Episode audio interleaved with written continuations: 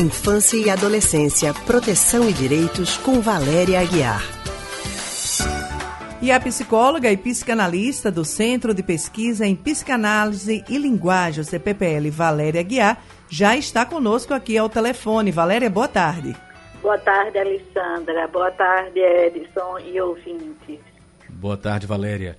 A ministra da Mulher, Família e Direitos Humanos da Mari Silva, da Maris Alves, perdão, estuda lançar um programa de estímulo à abstinência sexual como forma de prevenir a gravidez na adolescência. A defesa da abstinência sexual, eh, Valéria, pode ser considerada uma política pública eficiente para combater a gravidez na adolescência?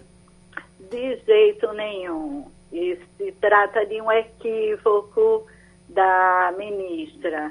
Não se pode usar verba pública para campanhas que têm uma finalidade tão moral, tão perpassada pelos valores que pautam a vida de uma parte das, das pessoas, não é, da sociedade, para uma campanha para todos. Ocorre que a sexualidade é algo que faz parte da condição humana desde o nascimento, não é? Então, na adolescência, onde há as mudanças corporais, psicológicas e sociais, os jovens, né, na, na, no movimento de descoberta e de busca de novas experiências, que tem a ver com o desejo que começa a brotar neles na relação com o outro, eles vão então nesse campo da intimidade dos corpos, da intimidade da vida, fazer experiências e encontrar o outro.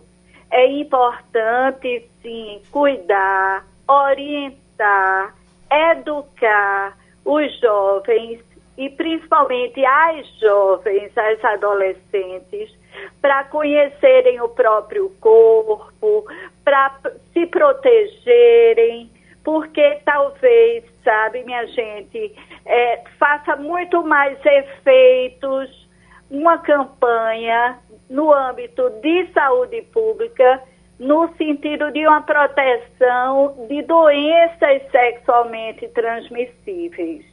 Embora a gravidez na adolescência seja algo que precisa ser olhado, considerado pelo setor, pelos vários setores, principalmente da, da saúde, dos cuidados com, com a jovem adolescente, e de fato é uma, uma, uma população muito vulnerável, mas talvez possa se, é, ao orientar, ao chamar atenção para a importância da responsabilidade com relação à própria saúde, que isso possa ter um efeito muito mais estruturador, organizador e preventivo do que simplesmente pautar, intervir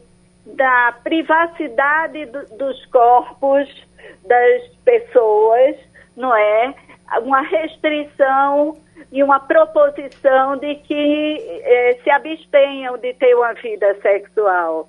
Quer dizer, você dizer a um jovem que ele não deve transar é algo muito complicado enquanto uma política pública Ô, Valéria, intervindo. Ô Valéria, um bate-papo, um bate-papo é, com a família, com o pai, com a mãe, se houvesse uma maior abertura para que esses jovens pudessem conversar sobre esse assunto com os pais, Isso. talvez é, é, trouxesse um efeito mais benéfico para essa situação Isso. do que é. simplesmente dizer para conter, porque tudo aquilo que fica contido sem ser devidamente trabalhado, um dia vai, vai estourar, né? Vai estourar, vai escapar, porque está posto na condição mesmo já de uma sexualidade que é vivida como a sexualidade do adulto.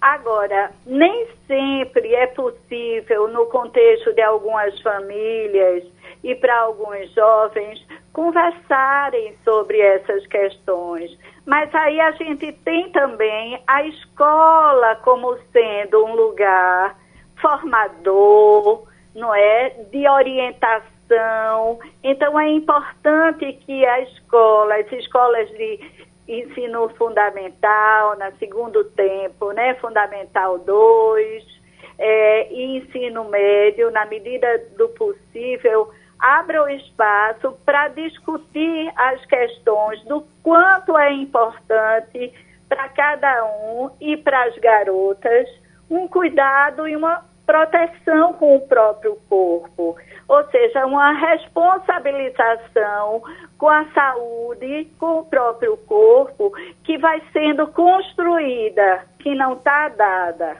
E aí a gente cuida, eles se cuidam, e aí a gente tem a possibilidade de prevenir contra AIDS, sífilis, que tem havido um aumento enorme de, de sífilis, uma re recidiva importante e também, quer dizer, uma dupla proteção para doenças sexualmente transmissíveis e gravidez.